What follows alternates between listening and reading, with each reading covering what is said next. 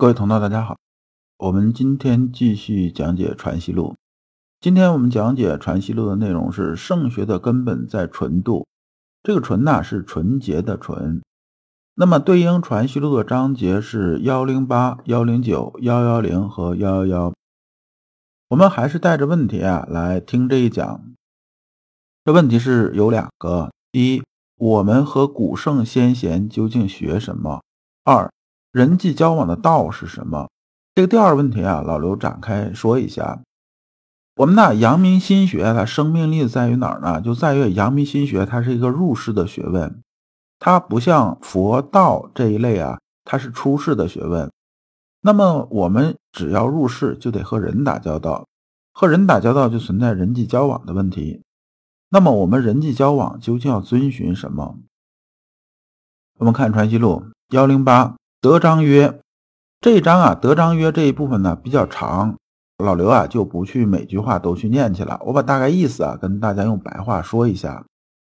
德章啊，姓刘，这个人呢生平年不详，就是基本上查不到他什么资料。德章问先生说啊，先生，你以前拿这个金金呢比喻圣人，就是之前我们的章节也讲过这个，就说你是不是纯金呐？是千足金。”那么拿这个东西来比喻圣人，但是啊，当时先生讲说，如果尧舜是万亿啊，这孔子是九千亿，这个德章啊是正经八百的这种啊学儒学的，学儒学的，当然托儒学的最尊重的是谁呢？肯定是孔孟嘛，就是孔子嘛。然后他觉得这个在他心里边，在这个儒学这个范畴之内啊，这孔子啊肯定成就要大一些，这尧舜呢可能差点意思。那你先生凭啥说？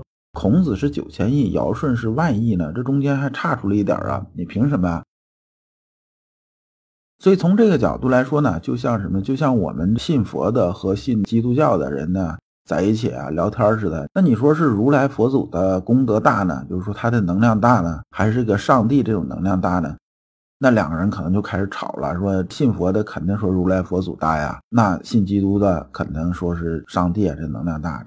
这个完全就扯不清楚了。那么我们看先生怎么解释的。先生说呀：“德章啊，你这么想事儿啊，这本身就是有问题的。你这个就是起了分别心了。你现在替圣人呢争分量，就是说你是替孔圣人说，哎，那我信仰你的，那你肯定最大嘛，别人都差点意思。这么一比较啊，来论分量这事儿啊，这就偏离了我们修圣学这种根本。那么呢，还是回到刚才的问题，那你说啊？”究竟上帝的成就大呢，还是如来佛祖的成就大呢？这东西其实是没法比。那么也就看方向。那在佛学这个角度，肯定是如来佛祖更大一些。那在基督教这个层面来讲的话，肯定是上帝更大一些。但是它没法比啊。说你一比的话，这东西就没谱了，就是已经偏离了修心性的这种本体了，就是抛开修心性这种本质了。先生接着说啊，之所以啊为圣，就是谓之圣啊，是不是圣呢？是论的是精一功夫。精一啊，我们以前讲过，就是为精为一。那么什么是精一呢？精啊，就是一提纯的过程；一呢，就是达到纯的程度。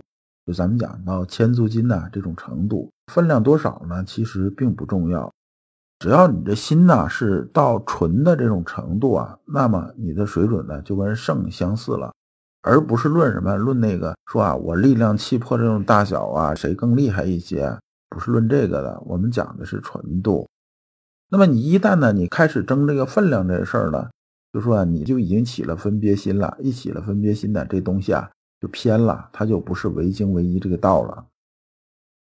那么先生接着又说啊，说后儒啊，只在分量上计较，所以流入功利。我们看这个事情啊，一开始争大小啊，争讲这个分量的时候啊，马上这个心呢就偏向功利了，他心里边就不符合这种天道了。也就是说，你这心里边现在又偏离圣学了。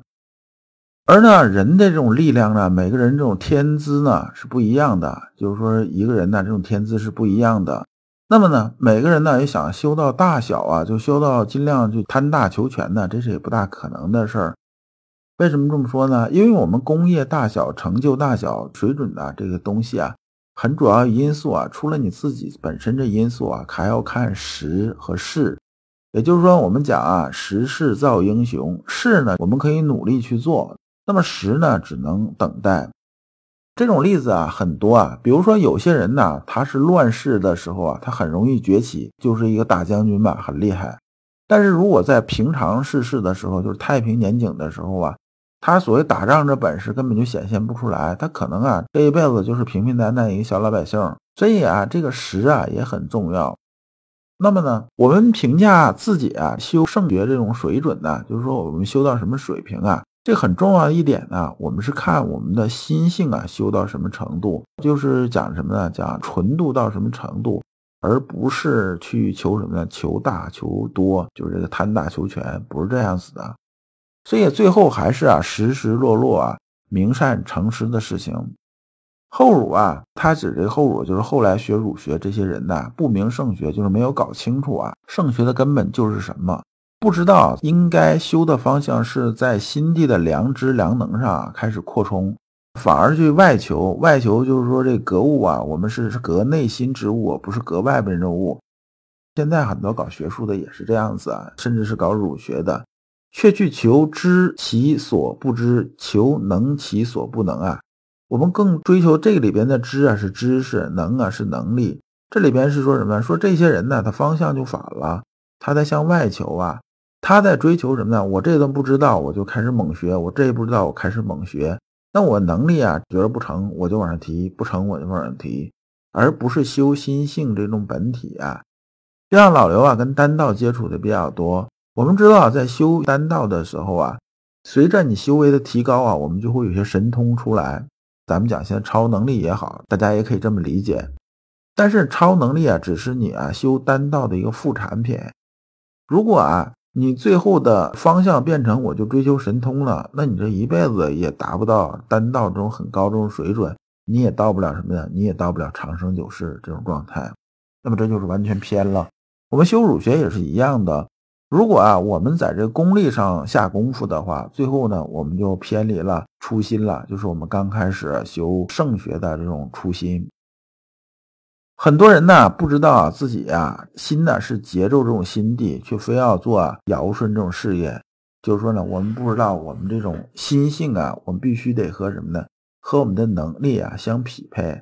否则的话，我们的位置越高啊，可能啊造的孽越多呀。所以老祖宗有句话叫“德不配位，必有灾殃”。这句话讲的是有道理的。二先生接着感慨啊。说你中年碌碌，至于老死，竟不知成就了个甚，可哀也已。说啊，我们呢一天到晚呐忙得够呛啊，然后我们也在修这个修那个，甚至也在修儒学、修圣学，但是呢走的方向是不对啊。你就算修二十年、修三十年、修四十年，一生都在修，最后你方向不对，你根本成不了什么正果的，这样是很悲哀的一个事情。那么有的人呢也跟老刘讲说啊，我要博采众家之长。其实这句话啊，从修圣学的角度是很扯的。首先呢，你对各家能有多少了解，是否有足够深入这种了解，才能来裁判这个东西。第二呢，所谓啊求各家之所长啊，本身就是一个向外求啊，向外求的结果啊，就会偏离本心的，而不是求圣学的真正这种道路。幺零九。坎问：先儒以心之静为体，心之动为用，如何？薛侃又说啊，说先儒啊，先儒这里边还是指朱熹，《传习录》里边呢讲先儒一般都是指朱熹，偶尔是指二程。说啊，先儒说啊，心静的时候就是体，心动的时候就微用。关于体用这个事情呢，它是牵扯到我们中华哲学的一些东西，这个要讲起来的很多。作为初学者来讲的话呢，老刘给大家举一个简单的例子。就什么是体，什么是用呢？比如说锅盖这个东西啊，它是干嘛的？是用盖锅的。锅盖放在这儿啊，就是锅盖这东西，你可以理解为体。那么盖锅这件事儿呢，是用。锅盖在这没盖锅的时候，它存不存在用呢？它肯定存在用，因为它设计成这个样子，它目的就是为了盖锅嘛。所以啊，我们一直讲体用是一体的，就是体用一元。然后先生说啊，心不可以动静为体用，动静实也。其体而言，用在体；即用而言，体在用，是为体用一元。体用一元这概念，就是刚才老刘讲这个盖锅和锅盖这事儿，就是体用一元。就像我们拿一乒乓球拍啊，它干嘛打乒乓球的？那么乒乓球拍放在这儿，它是不是体呢？是体。用呢是不是在其中呢？肯定是用在其中，因为设计成这样子就是为了打球嘛，对不对？那么先生这句讲的意思啊，前面这句啊，说我们心呢不能说动静分体用，就说动静啊，它是一个状态，它一个时态。这乒乓球拍放在这儿，他打球的时候乒乓球拍，它放在这儿是不是也是乒乓球拍啊？只不过呢，他打球的时候啊，他是动的时候，动的时候是体现用啊，能表现出来。但是他没打球的时候呢，他就是静的状态，我们就看在这个拍是这个样子，那么这个体呀也就能看得到了。所以说，先生就归结什么呢？归结说，静啊可以见其体，动可以见其用。哎，这是对的。幺幺零问上至下愚如何不可移？先生曰：不是不可移，是不肯移。这来自哪儿呢？这句话就是上至下愚这个事情啊，是《论语阳货篇》里边讲什么？讲唯上至于下愚不移。说是啊，中间这些人啊都是能改变的，只有哪类人改变不了呢？一是上智，上智这些人呢就是特别有智慧，就是水平特别高这种人。这种人呢到这个程度的时候，他自己啊是没有办法改变的，因为他基本上已经溃到大道了，他知道怎么走。这时候呢，你想改变他，让他走到偏道上，他肯定是不干的嘛，对不对？还有是下愚，因为认知不到，这个非常固执的这种状态。那么呢，我们讲这句话呢，也讲《道德经》有一句话叫“上士闻道，勤而行之；中士闻道，若存若亡；下士闻道，大笑之。不笑，不以为道。”这道理讲的是意思是一模一样的。说啊，这上士闻道啊，就是生而知之这类人呢。他听到道啊，他马上啊，他就能明白，明白之后啊，他就按照这个道的方式去修行去做事儿了。中士闻道呢，就是指啊上智和下愚中间这波人。这波人呢，他听到道啊，他似懂非懂的，但是呢，他会啊，经常啊，按照道这种方式行事。他有些时候可能也是模糊的，就是雾里看花这种状态嘛。然后下士闻道呢，下士闻道就是这些人呢，他的认知水平啊，基本上是非常低的。他一听人讲道的东西，他就大笑着说：“哎呀，你这东西全是扯嘛，这有什么吧？”因为他自己听不懂，所以《道德经》这后边有句啊，叫“不孝不足以为道”啊，这调侃了一下，说呀，我们讲道的时候，如果没人笑话你啊，没有这些下愚的人笑话你呢，那你这个可能就不是道了。先生接着说啊，不是不可移，是不肯移，这句话就好理解了。这句话呢，套用我们现在网络一个常用语啊，就是说。你没有办法唤醒一个装睡的人的，他自己啊装睡的时候，他不想移的时候啊，你是没有办法左右他。幺幺零问子夏门人问交章这一部分是从哪儿来的？也是从《论语》里边来的，是《论语子章篇》。这原文呢，这老刘就不去说了。他这个观点呢，我跟大家讲一下，他是讲什么？讲啊，关于人际交往，就交朋友这事儿。子夏是认为啊，可以交的就和他交朋友，不可以交的呢，就不要搭理他，就拒绝他。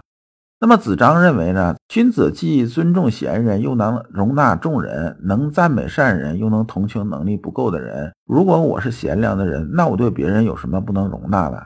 就是说啊，我这个度量很大，我是一个很贤良的人，定义我是一个好人吧？这我又有什么人我容纳不了呢？